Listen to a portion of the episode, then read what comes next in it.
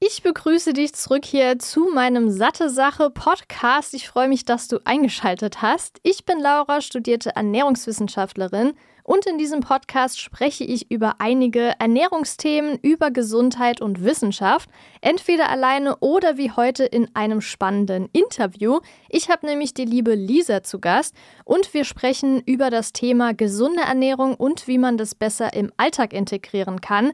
Wir geben einige Tipps, wir geben viele Praxistipps vor allem, wie man zum Beispiel den Vorratsschrank bestücken kann, dass es schneller geht, welche Rezepte und Lebensmittel dafür am besten geeignet sind, gerade auch auch das Thema Ballaststoffe, wie man das besser und mehr in den Alltag integrieren kann. Und sie ist auf jeden Fall, was gerade das Thema Rezepte schnell und äh, einfach betrifft, die absolute Expertin. Und warum, wird sie auch gleich nochmal zeigen. Und wenn dir das Thema gefällt, dann bleib jetzt unbedingt dran. Viel Spaß! Diese Episode wird unterstützt durch Norsan, dem Experten für Omega-3. Ich arbeite mittlerweile seit über vier Jahren mit Norsan zusammen und bin sowohl von deren Omega-3-Produkten sowie den gesundheitlichen Vorteilen für dein Herz, Gehirn sowie deine Augen überzeugt. Das Problem, in den Industrieländern essen wir viel zu wenig Omega-3-reiche Lebensmittel. Wenn du keinen oder nicht regelmäßig Fisch isst, ist es wichtig, eine Alternative wie beispielsweise pflanzliches Algenöl zu nutzen. Und genau das bekommst du bei Norsan, zusätzlich auch aus umweltschonendem Anbau. Das vegane Omega-3 von Norsan enthält zudem hochwertiges Bio-Olivenöl als Antioxidans und veganes Vitamin D3. Neben dem Öl bietet Norsan das hochdosierte Omega-3 auch in Kapseln an. Und das Gute daran, weder das Öl noch die Kapseln haben einen fischigen Geruch oder Geschmack. Überzeug dich selbst vom Omega-3-Experten Norsan und erhalte mit dem Code SATTESACHE15 15% Rabatt auf deine gesamte Neukundinnenbestellung. Ganz einfach unter norsan.de einlösen und immer von der neuesten Charge und klimafreundlichem Versand profitieren. Hallo Lisa, ich begrüße dich hier in meinem Satte Sache Podcast. Ich freue mich riesig, dass du mit dabei bist. Du bist ja auch Ernährungswissenschaftlerin, aber damit die Leute dich jetzt, die dich noch nicht von Instagram vor allem kennen, weil da bist du ja sehr, sehr aktiv, stell dich doch mal kurz für diejenigen bitte vor. Ja, hallo liebe Laura und schön, dass ich dabei sein darf. Das freut mich sehr. Ja, ich bin Lisa, ich bin Ernährungswissenschaftlerin und Foodbloggerin bei Dinkel und Bären. Also ich habe ganz normal Ernährungswissenschaften studiert, wollte eigentlich auch immer so Richtung Beratung und Therapie gehen, aber irgendwie bin ich dann so in das Thema Foodbloggen hineingerutscht, was mir unheimlich viel Spaß gemacht hat und was sich weiterentwickelt hat. Und jetzt bin ich damit selbstständig, wofür ich jeden Tag super dankbar bin. Und mich findet man hauptsächlich auf meinem Blog und auf Dinkel und Bären und da geht es einfach um gesunde und einfache Rezepte, die man ganz leicht in den Alltag einbauen kann. Ja, da sind auf jeden Fall sehr, sehr viele leckere. Also ich habe schon einige gespeichert und viele auch nachgekocht und da ist ja echt sehr viel Inspiration, gerade auch gesunde Ernährung, aber auch einfache Rezepte. Und ich finde, das ist ja super, super wichtig, dass man sieht, hier gesunde Ernährung ist jetzt nicht kompliziert oder sowas, sondern man kann das ganz einfach integrieren und das ist ja auch das Thema heute, dass wir drüber sprechen, wie kann man denn sich wirklich leicht gesund ernähren, wie kriegt man das hin, die Ernährung so ein bisschen umzustellen und wie kriegt man das vor allem hin, mehr Ballaststoffe zu essen, weil die sind eben super wichtig.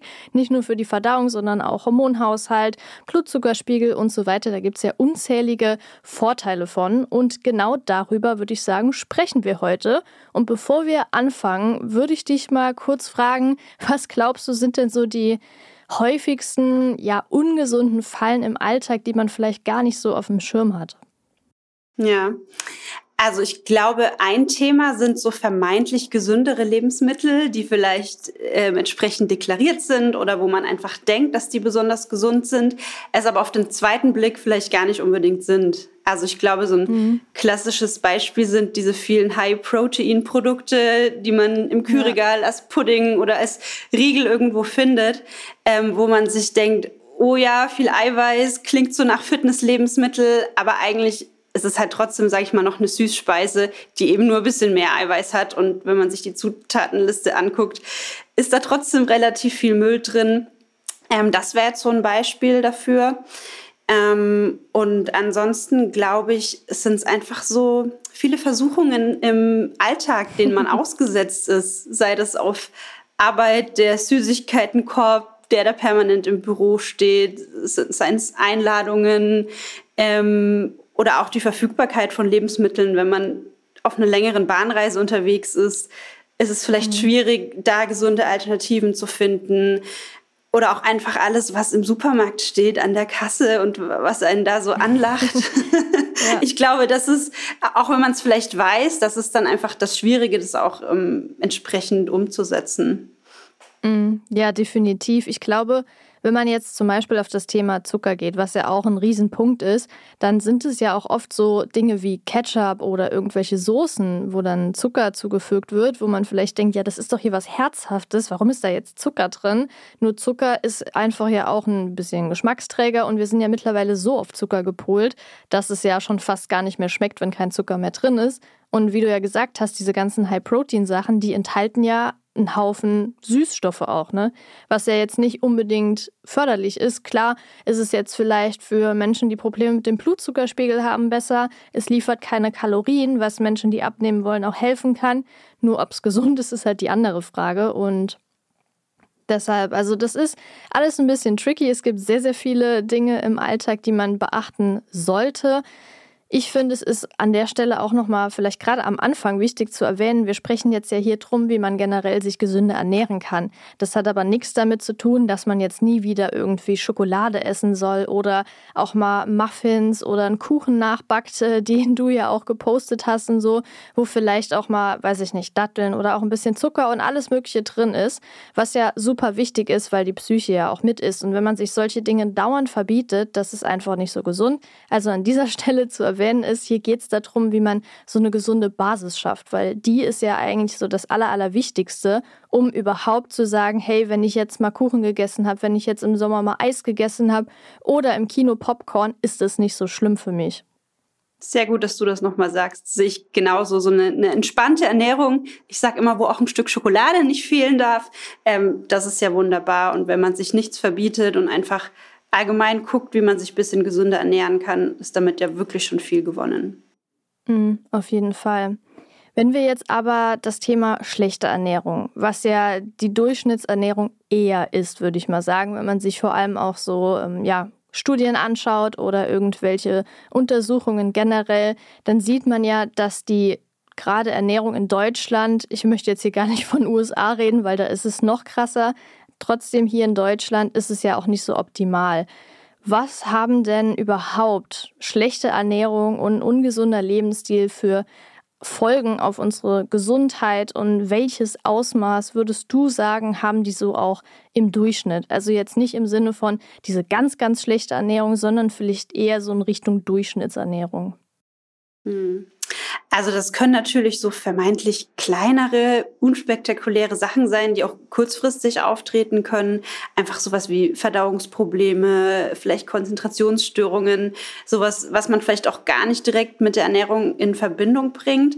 Aber ich glaube, dass eher größere Ausmaß oder das gravierendere, das sind natürlich all diese langfristigen Folgen, also all diese Erkrankungen, die auch mit Ernährung in Zusammenhang stehen. Das klassische ist natürlich Bluthochdruck, Diabetes, Herzerkrankungen, was es da alles so gibt, das hört man ja auch oft.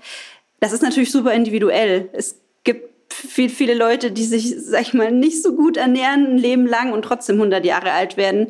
Genauso wie es Leute mhm. gibt, die sich super gesund ernähren und trotzdem dann mit 30 irgendwie schwer krank werden. Das gibt's alles, aber so ja, im Durchschnitt statistisch gesehen ähm, muss man eben ganz klar sagen, dass es diese Krankheiten gibt, die durch eine schlechte, nicht so optimale Ernährung entsprechend begünstigt werden können. Und ich glaube, das ist auch ein großes Problem und hoffentlich auch ein großer Motivator, sich da ein bisschen gesünder zu ernähren. Mhm. Ja, definitiv. Motivation ist ja immer wichtig, dass es nicht nur von außen kommt, sondern auch diese intrinsische innere Motivation, was zu machen. Was, was denkst du denn sind so die größten Hürden, äh, Hürden, wenn jemand sagt, oh, ich kann mich jetzt nicht so gesund ernähren, weil XY? Also denkst du, was ich zum Beispiel oft mitbekomme, der große Punkt ist, ich habe zu wenig Zeit. oder es ist mir zu teuer oder ja, ich habe aber zum Beispiel in meinem Umfeld niemanden, der da mitzieht. Und wenn man jetzt zum Beispiel wie du ja auch Kinder hat, dann ist es vielleicht gar nicht mehr so leicht zu sagen, ja, aber irgendwie, ich muss mich ja noch um die Kinder kümmern und dann habe ich jetzt für mich keine Zeit und da kann ich jetzt nicht irgendwas Neues quasi in meine Ernährung einfügen und mir da erstmal Gedanken machen. Also ich glaube, es gibt tatsächlich wahnsinnig viele Hürden, die uns da das Leben schwer machen. Wie du schon gesagt hast, das Thema Zeit und ich glaube auch das Thema Stress. Wir alle haben ja wahrscheinlich mhm. irgendwie einen ziemlich stressigen Alltag und damit auch so ein bisschen verbunden das Thema emotionales Essen. Das ist ja für viele ein großes Thema, für mich übrigens eingeschlossen. Ähm, das macht es einem eben schwer, vielleicht auch tatsächlich psychische, besondere psychische Belastungen oder Lebenssituationen, in, in denen man sich findet, dann tröstet eben die Schokolade gerade mal, das ist dann so. Mhm. Ähm, aber auch so Dinge wie Gewohnheiten, was man aus dem familiären Umfeld vielleicht seit Jahren so macht, dass man sich sonntags zum Kaffee trinken trifft oder auch so Dinge, dass man eben vor dem Fernseher immer eine Tüte Chips aufmacht und solche Gewohnheiten sind ja auch nicht so einfach zu ändern. Ähm, du hast das Thema teuer schon angesprochen, ähm, dass zumindest viele Leute denken, dass es teurer ist. Das kann man, kann man auch mal drüber sprechen oder das, das diskutieren. Das Thema Familie hast du schon ein bisschen angesprochen.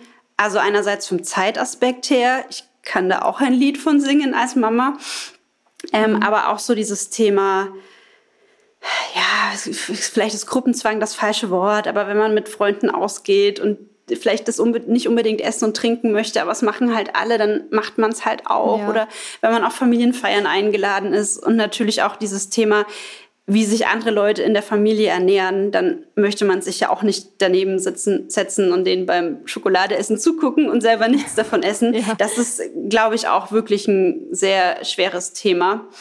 Mhm auch, ich hatte vorhin schon gesagt, Versuchungen, also die Angebote, die überall lauern, wenn man sich gesunder ernähren möchte und dann eben an all diesen leckeren Sachen vorbeiläuft ähm, oder die es vielleicht auch in der Kantine gibt, ähm, die, die es bei anderen Leuten gibt. Das ist halt einfach mal schwierig. Und ich glaube auch, auch wenn das vielen nicht bewusst ist, dass das Thema fehlendes Wissen damit reinspielt, dass man vielleicht gar nicht weiß, was wirklich gesünder ist. Mm, total. Wie, wieder das Beispiel diese vermeintlich gesünderen Produkte.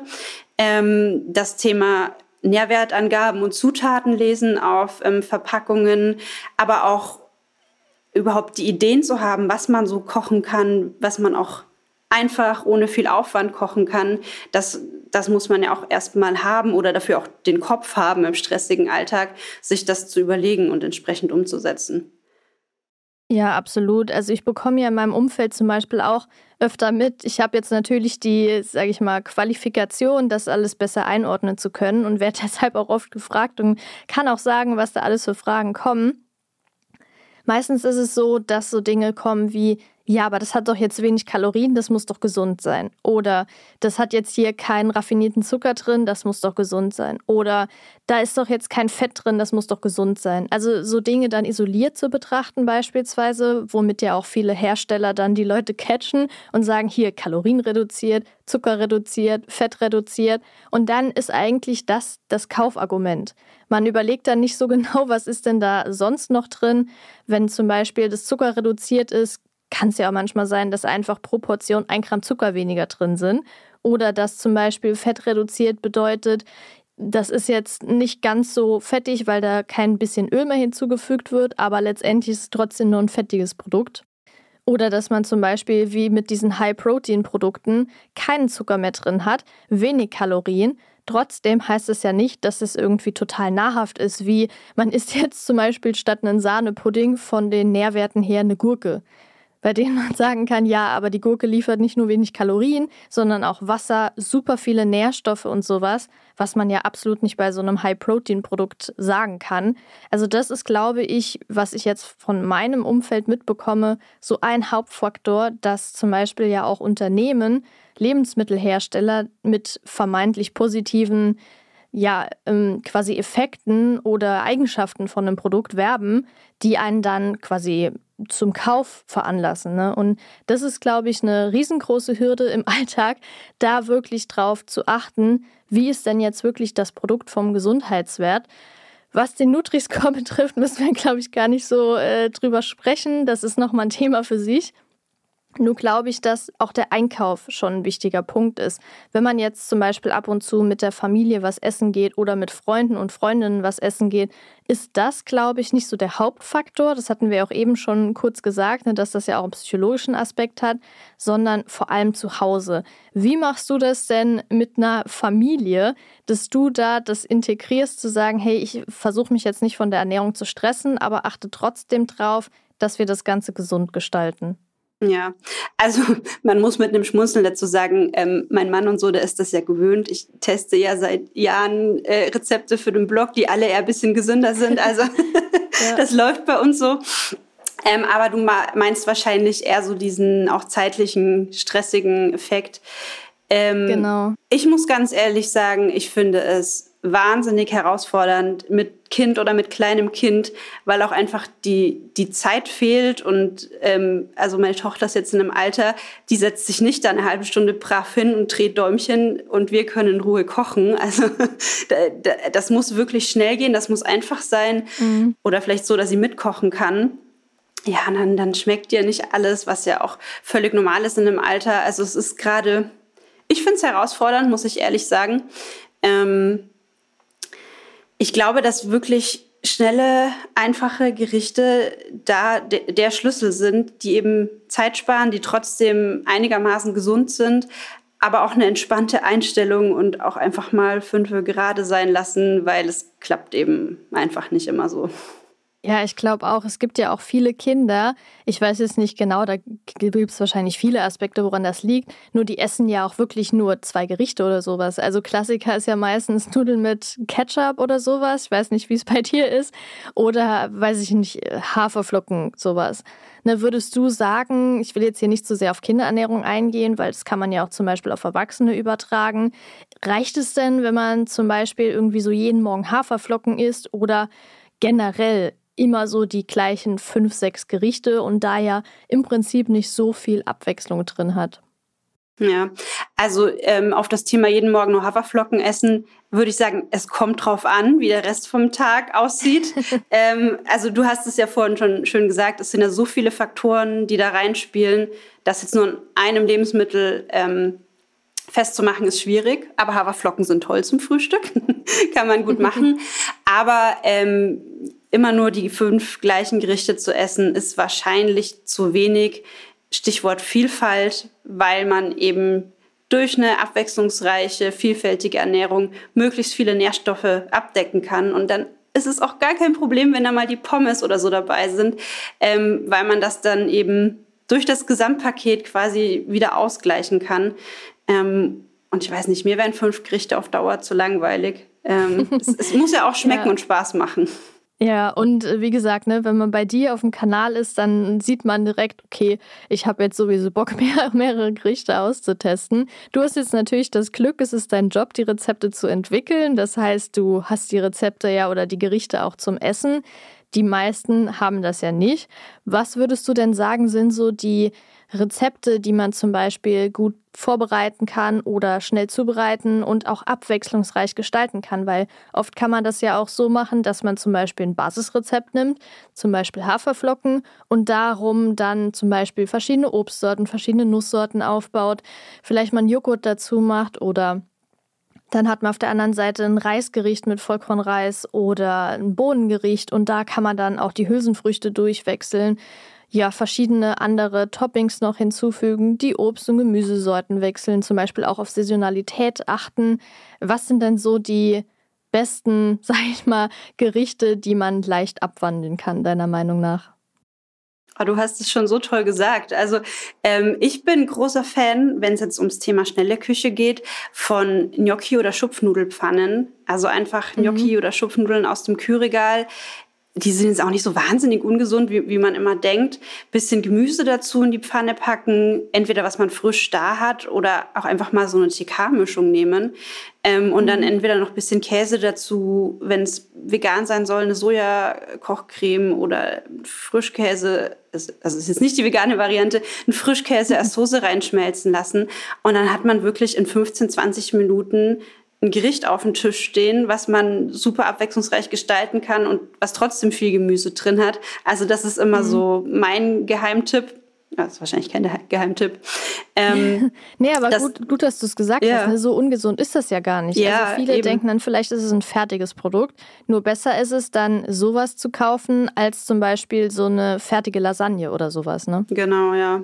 Und auch das Thema TK-Gemüse, das hat ja oft so einen schlechten Ruf, aber das, dem mhm. ist ja mhm. gar nicht so. Und damit kann man so viel Zeit sparen und auch verschiedene Gemüsesorten einbauen, ohne ewig zu schnippeln oder darauf achten zu müssen, wann die schlecht werden. Also das ist immer mhm. gut. Und wie du so schön gesagt hast, einfach eine Basis nehmen, Reis, Nudeln, worauf man eben Lust hat und ähm, das Gemüse, die Eiweißbeilage dazu variieren, mit Fleisch, ohne Fleisch, wie man das eben möchte. Ähm, oder was wir auch zum Beispiel gerne machen, sind Wraps, die sich einfach jeder selber füllen kann. Dann stehen ganz Sehr viele lecker. Schüsselchen auf dem Tisch ähm, mit Gemüse oder was man eben so da hat. Und was übrig ist, wird zu einem Salat verarbeitet. Ähm, ja, da kann man ganz viel unterbringen und Abwechslung schaffen. Und ähm, was ich auch, wovon ich ein großer Fan bin, ist das Thema einfach die doppelte Menge kochen. Dann isst man halt zwei Tage lang das Gleiche, Stimmt, aber ja. man muss nur halb so oft kochen quasi. Also das spart wahnsinnig viel Zeit. Mhm. Weil du gerade Salat angesprochen hast, ich finde, es ist auch wirklich was super Tolles, gerade zum Beispiel auch um Reste zu verwerten, einfach einen Salat oder, wenn man es ganz fancy ausdrücken will, eine Bowl zu machen. Ich habe das zum Beispiel auch gemerkt, wenn ich jetzt zum Beispiel was übrig habe, irgendein Gemüse oder sowas, dann denke ich mir, ja, Mann, wie verarbeite ich das denn jetzt? Weil irgendwie so ein richtiges Gericht kann ich da nicht mehr draus machen, weil es zum Beispiel zu wenig ist oder nicht so gut passt, in Anführungszeichen. Und wenn ich dann eine Bowl draus mache und zum Beispiel, wie du gesagt hast, TK-Sachen rein oder zum Beispiel habe ich noch eine Dose Meister stehen, eine Dose Kidneybohnen und sowas, das einfach zusammenzuwürfeln, ergibt dann im, im äh, heutigen Jargon eine Food Bowl. Ne, das ist ja einfach nur ein Salat, den man zusammenwirft aus verschiedenen Zutaten letztendlich, vielleicht auch ein warmer Salat. Nur ich finde, das ist immer eine super Möglichkeit, weil viele ja auch sagen, ich habe jetzt hier aber gerade noch eine Paprika übrig, was soll ich da damit machen? Weil es halt voll langweilig. Das ist bei uns so das Standardgericht. Wenn wir nicht wissen, was wir kochen sollen, dann machen wir immer eine Bowl. gucken, auf welche einzelnen Sachen wir Lust haben oder was noch da ist und was weg muss. Und dann kann sich das auch jeder so ein bisschen selber zusammenstellen. Oder man kann auch, ähm, wenn man dann noch Reste hat, die nochmal variieren und dann vielleicht statt, keine Ahnung, Couscous und Reis oder so dazu machen. Und dann mhm. hat man auch wieder die Abwechslung. Ja, ich finde, es ist auch ein Riesentipp und ich glaube auch eine Riesenerleichterung, wenn man so eine sage ich mal, kluge Vorratskammer hat. Das muss ja nicht mal viel sein. Das reicht ja auch, wenn das ein kleiner Schrank ist, wenn man jetzt nicht so viel Platz hat. Aber ich finde, solche Dinge im Haus zu haben, wie zum Beispiel Reis oder Couscous, Bulgur, was auch immer das Herz begehrt, ist super wichtig, damit man nicht so krass in Versuchung gerät zu sagen, ja, jetzt habe ich nicht so viel da, was ist denn hier die Basis? Ich kann jetzt auch nicht nur Gemüse essen. Und dann einfach zu wissen, ich habe hier gerade was auf Vorrat, ich kann das schnell mal kochen, das ist, glaube ich, auch was, was viel Erleichterung und weniger Stress verursacht. Ja, ja. Also, was, was würdest du denn sagen, gehört so in eine gute Vorratskammer eigentlich rein?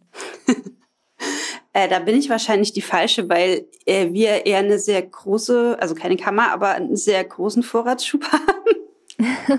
ähm, aber ich würde einfach sagen, ja, wie du schon gesagt hast, so Basics wie Reis oder Nudeln, damit man eben daraus immer ein Gericht zaubern kann. Auch mhm. ähm, Konserven, das hört sich jetzt auch wieder so negativ an, aber ähm, Hülsenfrüchte, äh, Kichererbsen, Linsen in der Dose, super gesund, kann man im Salat oder in Eintopf was daraus mitmachen. Ähm, das TK-Gemüse habe ich schon angesprochen, davon bin ich ja ein großer Fan. Es kann auch so ein Rotkraut aus, aus dem Glas sein, das ist quasi auch wieder Konserve, aber ist jetzt auch nicht so ungesund. Gut, mit Rotkraut ist jetzt vielleicht schwieriger, so ein Alltagsgericht zu zaubern, aber ähm, ich wollte darauf hinaus, dass eben auch Konserven nicht ungesund sein müssen. Die halten sich, die sind super praktisch, kann man dann, dann flexibel einsetzen, hält sich eben lange. Mhm. Ähm, ja, Haferflocken, das ist vielleicht auch nicht unbedingt, kann man auch für herzhafte Gerichte verwenden, aber die sind immer gut so als Basis da zu haben. Fällt dir noch was ein? Also ich glaube auch so Pseudogetreide, ne? Also wie Quinoa ja. zum Beispiel, Hirse, Amaranth, die sind ja auch sowohl süß als auch herzhaft einsetzbar. Und wie du gesagt hast, ich finde Konserven auch nicht so schlimm. Ich denke mir dann meistens, ja, bevor man dann gar kein Gemüse isst oder Hülsenfrüchte, ne, weil ganz ehrlich, also ich habe auch nicht so die Zeit und Muße dazu, immer die Hülsenfrüchte frisch zu kochen. Weißt du, dann musst du die einweichen Tag vorher, dann müssen die da ein paar Stunden einweichen, dann muss man die mehrere Stunden kochen, bis die wirklich gar sind. Und das ist mir wirklich zu viel dafür, dass ich da dann vielleicht zwei Portionen kochen kann, weil die halten sich ja auch nicht Ewigkeiten.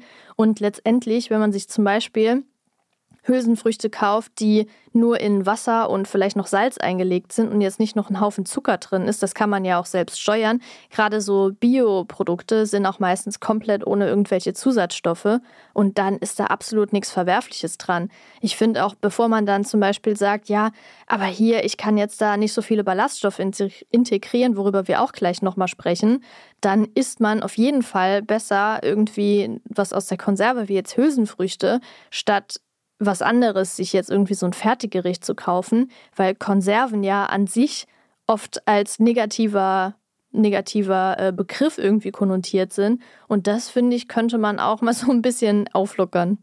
Ja, ja, das ist ein perfektes Beispiel dafür, warum es sich kompliziert machen, wenn es auch einfach geht. Und wenn man wenig ja. Zeit hat im Alltag, ist das doch super. Ja, auf jeden Fall. Vielleicht an der Stelle gerade noch zum Thema Verdauung, weil ja viele sagen, oh, ich bekomme von Hülsenfrüchten Verdauungsprobleme. Ich finde gerade, wenn man anfängt, ne, dann ist das ja, also ich finde es nicht nur, es ist ja so, wenn man gerade anfängt, mehr Ballaststoffe zu essen, dann kommt es häufig zu Verdauungsproblemen wie Blähung zum Beispiel. Und es liegt daran, wenn der Körper nicht gewohnt ist, so viele Ballaststoffe zu essen und gerade von Hülsenfrüchten, ist es einfach so, dass er erstmal überfordert ist. Das Gute ist allerdings, dass unser Körper ja einen Anpassungsmechanismus hat. Das heißt, das geht nur ein paar Tage, vielleicht auch mal zwei Wochen und dann ist es auch wieder gut. Plus wichtig ist, wenn es jetzt um Konserven geht, natürlich auch bei trockenen, aber vor allem bei Konserven, dass man das Wasser, in dem die liegen, wirklich ausreichend abwäscht. Also jetzt nicht die Kidneybohnen aus der Dose einfach ins Gericht werfen, sondern wirklich ins Sieb geben, ausreichend abspülen. du verziehst schon dein Gesicht. Äh, ausreichend auf jeden Fall abzuspülen, bis der Schaum weg ist. Und das ist auch schon mal ein Riesenfaktor, der bei der Verdauung helfen kann. Ja, ich musste gerade Kidneybohnen aus der Dose, die haben doch noch so schön diesen Film darüber. Deswegen ah, habe ich das ja, Gesicht stimmt. verzogen. Aber ja, absolut. Ich brause die auch immer wirklich ausgiebig ab. Und ähm, da kann man jetzt drüber schmunzeln, aber wenn man wirklich sehr große Probleme damit hat, dann könnte man die Hülsenfrüchte oder die, die Kichererbsen aus der Dose sogar schälen. Das ist Stimmt. eine wahnsinnig blöde Arbeit, aber wenn man, bevor man es jetzt überhaupt nicht verträgt, wäre das noch so, so eine Option, um die noch mal verträglicher zu machen. Mhm. Ja, hast du recht. Das ist auch nochmal ein Punkt. Und da sind wir auch, glaube ich, schon beim Thema Ballaststoffe, die ja viel aus Hülsenfrüchten kommen oder aus Vollkorngetreide. Gibt es denn so einen Anhaltspunkt, an dem man herausfinden kann, ob man genug Ballaststoffe isst? Weil ich finde, wenn man jetzt sagt, ja, isst du genug Ballaststoffe? Ja, ich esse Gemüse und manchmal Hülsenfrüchte, aber keine Ahnung. Gibt es da denn eine Möglichkeit, das besser herauszufinden? Also wenn einen das wirklich interessiert, dann müsste man das einfach wirklich mal tracken und ausrechnen. Und ich bin normalerweise mhm. gar kein Fan von äh, Lebensmittel- oder Nährwerten tracken. Aber um einfach mal so einen Anhaltspunkt zu haben, das mal grob überschlagen ähm, und an so einem Durchschnittstag oder ein paar Tagen die Woche ähm, eben mal auszurechnen, wie viel Ballaststoffe man da zu sich nimmt, um einfach mal ein Gefühl dafür zu bekommen. Also der es ist keine Empfehlung, es ist ein Richtwert, der liegt bei mindestens 30 Gramm pro Tag und dann kann man ja einfach mal gucken, ob man eher so bei 10 Gramm liegt. Dann hat man noch viel Luft nach oben oder bei 20 Gramm, dann ist man schon auf einem guten Weg oder ob man die 30 Gramm vielleicht schon erreicht. Aber wie gesagt, bitte nicht verrückt machen wegen einzelnen Zahlen und Werten. Das so als Anhaltspunkt und wie du ja schon gesagt hast, wenn, wenn man jetzt eher bei 10 Gramm liegt, dann wirklich langsam die Zufuhr steigern und nicht von einem Tag auf den anderen so viel reinknallen, dass man auf diese 30 Gramm kommt, weil dann kann es gut sein, dass man da Verdauungsprobleme bekommt. Was man natürlich machen kann, wenn man keine Lust auf Ausrechnen und Tracken hat, dann würde ich eher auf das Thema Vielfalt gehen. Also wirklich versuchen, mhm. möglichst viele verschiedene Lebensmittel, die eben Ballaststoffe enthalten, einzubauen und auch zu variieren. Also nicht jeden Tag nur ein Apfel, sondern auch mal andere Obst- und Gemüsesorten ausprobieren. Damit kommt man einfach schon sehr, sehr weit. Ja, Total. Du hast ja gerade schon Apfel angesprochen. Da würde ich auf jeden Fall empfehlen, Bioqualität zu kaufen und dafür die Schale mitzuessen, weil da stecken hier auch schon Ballaststoffe drin. Und hier ist zum Beispiel der Punkt zu sagen, da ist es wirklich besser, die frische Variante zu nehmen. Außer man sagt zum Beispiel, ich, ich will jetzt noch Trockenfrüchte, ne? die haben ja auch super viele Ballaststoffe.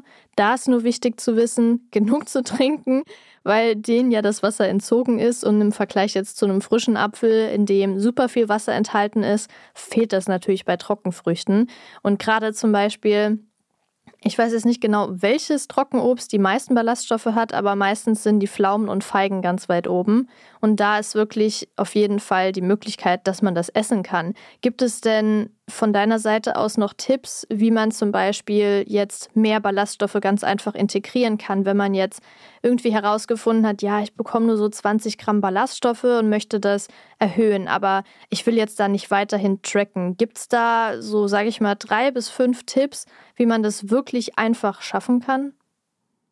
Also ich glaube, so das große ja, nicht das Zauberwort, aber der Überbegriff ist pflanzliche Lebensmittel. Also einfach mhm. mehr pflanzliche Lebensmittel und weniger tierische Lebensmittel einbauen. Damit kommt man, glaube ich, schon sehr, sehr weit.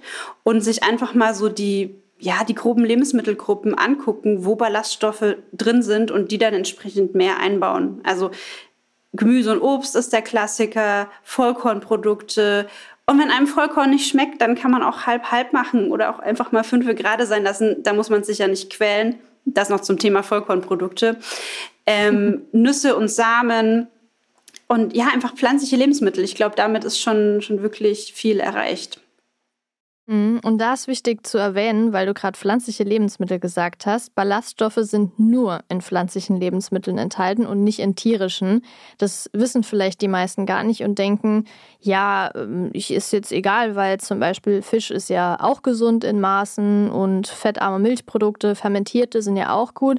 Nur wichtig ist, in tierischen Lebensmitteln sind keine Ballaststoffe enthalten, was bedeutet, selbst wenn man jetzt sagt, ich möchte statt rotem Fleisch jetzt zum Beispiel mehr Fisch essen, heißt es nicht, wenn man auf den Punkt Ballaststoffe eingehen will, dass man dadurch mehr Ballaststoffe bekommt. Und ich glaube, zwei wichtige Dinge. Einmal zum Thema Vollkorn. Was ich gemerkt habe, es gibt einen riesen Unterschied, gerade bei Pasta. Also es gibt Unternehmen, bei denen schmecken die Vollkornprodukte absolut gar nicht. Die sind trocken, die schmecken irgendwie zu viel, sag ich mal, nach Getreide. Vielleicht mögen das ja manche. Nur da vielleicht auch einfach mal die Marke auszutesten. Und das heißt ja nicht, dass eine andere Marke weniger Vollkornmehl drin hat, sondern ich weiß gar nicht warum, aber die schmecken auf jeden Fall den meisten Leuten besser. Das ist der erste Punkt. Und der zweite ist, glaube ich, wenn man die Sachen einfach mal austauscht. Du hast ja gerade schon gesagt, ne, vielleicht mal die Hälfte Vollkorn, Reis beispielsweise zu nehmen, aber generell auch mal zu gucken, welches Lebensmittel hätte denn jetzt mehr Ballaststoffe. Und ich glaube, da kann auch noch mal, ich habe ja dazu einen ausführlichen Blogartikel geschrieben, wo es sogar eine 30 Tage Ballaststoff Challenge gibt, was glaube ich auch den meisten hilft, da wirklich mal eine Challenge draus zu machen, auch mehr intrinsische Motivation, vielleicht auch mit anderen zusammen das Ganze zu machen. Und da ist auch eine sehr sehr lange Liste, ich glaube mit 60 Lebensmitteln drin, die Ballaststoffe enthalten und eine Tabelle, wie viel das genau sind. Und da kann man ja auch gucken, wie viel hat jetzt zum Beispiel ein Apfel, wie viel hat jetzt eine Beerenfrucht oder sowas. Und allein bei solchen Dingen ist es, glaube ich, schon einfach, da eine Übersicht zu haben, was man zum Beispiel auch austauschen kann. Ja, ja, absolut. Das ist, also ich finde so eine Challenge, sich einfach diese Liste ausdrucken. Da sind so viele tolle Inspirationen drin, um auch überhaupt mal diese Ideen zu bekommen. Was kann ich denn alles essen? Ähm, und ein Gefühl dafür zu bekommen, das ist ja super. Mm, definitiv. Was sind denn so deiner Meinung nach die fünf einfachsten Stellschrauben im Alltag, damit man sich gesünder ernähren kann? Wir haben ja jetzt schon gesagt, sowas wie vorbereiten, sowas wie Lebensmittel austauschen und so. Aber hättest du jetzt noch so die allerhäufigsten und wie man das Ganze besser machen kann? Ja, also so als konkreten Punkt, was ich auch gerade schon gesagt habe, ich glaube, mit dem Thema pflanzliche Lebensmittel, was ja ein sehr großes Gebiet ist, kann man schon so viel erreichen. Einfach mehr pflanzliche, weniger tierische Produkte einbauen. Gibt natürlich auch ungesunde pflanzliche und gesunde tierische Produkte, aber so als groben Anhaltspunkt, ähm, ohne Stress das einfach so einbauen, wie das für einen selber passt, damit kann man schon sehr viel erreichen. Ähm, was ich noch super wichtig finde, das hattest du eingangs schon gesagt, kleine Schritte und keine Extreme. Also einfach die Ernährung langsam umstellen, so wie es für einen auch umsetzbar ist, sich nichts verbieten, keine krassen Verbote oder Regeln. Also es muss ja auch umsetzbar sein und einem selber auch wirklich schmecken und Spaß machen. Es soll einem ja gut tun und man soll sich da nicht, nicht quälen. Ähm, ja, das Thema ähm, schnelle und einfache Rezeptideen, das, das hattest du ja auch schon angesprochen. Das klingt so banal, aber einfach diese Rezeptideen sich irgendwo aufzuschreiben, in einem Ordner zu haben, weil irgendwie, wenn es dann darauf ankommt, wenn man Essen plant, dann fällt einem das immer nicht ein. Also das macht mhm. wirklich Sinn, glaube ich, das sich auch mal aufzuschreiben und ähm, entsprechend parat zu haben. Und ähm, also das sind jetzt schon wieder sehr konkrete Sachen, aber sehr einfache Sachen, die man sich vielleicht merken kann, womit man schon viel erreicht, ohne jetzt auf einzelne Dinge so krass äh, ja aufzuspringen. Das Thema unverarbeitete Lebensmittel. Ähm, mhm. Ja, da, damit kann man schon viel erreichen. Ich, ich habe jetzt auch vorhin von Gnocchi und so gesprochen. Ähm, man kann sich das Leben damit leichter machen, gar keine Frage, wobei Gnocchi jetzt auch nicht so krass verarbeitet sind. Ähm, aber einfach unverarbeitete Lebensmittel einbauen, damit kommt man schon sehr, sehr weit. Ähm, und was ich finde, was oft unterschätzt wird, ist das Thema Fette. Das sind immer die bösen ja, Fette, total. alle wollen fettarm essen, aber ähm, man muss ja sich nochmal genau angucken, welche Art von Fett ähm, das ist. Und es gibt ja auch viele gesunde Fette, die auch ihren Platz in der Ernährung finden sollen und das auch gar nicht mal so knapp, ähm, was man auch immer gar nicht denkt. Also wirklich gesunde Fette, Nüsse, Samen, ähm, wenn man Fischprodukte isst, dann auch mal einen Lachs oder einen fettigen Fisch, ähm, geräucherten Fisch, sowas, das kann man ja alles ähm, wunderbar einbauen. Und wir haben genügend drüber gesprochen, aber das Thema Ballaststoffe, das ist immer so, so mein Ding, was ich immer gerne empfehle und sage, ähm, weil die einfach so gesund sind. Ja, absolut. Du hast auf jeden Fall jetzt sehr, sehr viele auch einfach eigentlich umzusetzende Tipps genannt. Ich glaube, was eben super wichtig ist, eine Motivation in sich zu haben. Viele brauchen ja wirklich so ein krasses Ereignis, um wirklich wachgerüttelt zu werden. Ne? Das muss natürlich nicht unbedingt sein.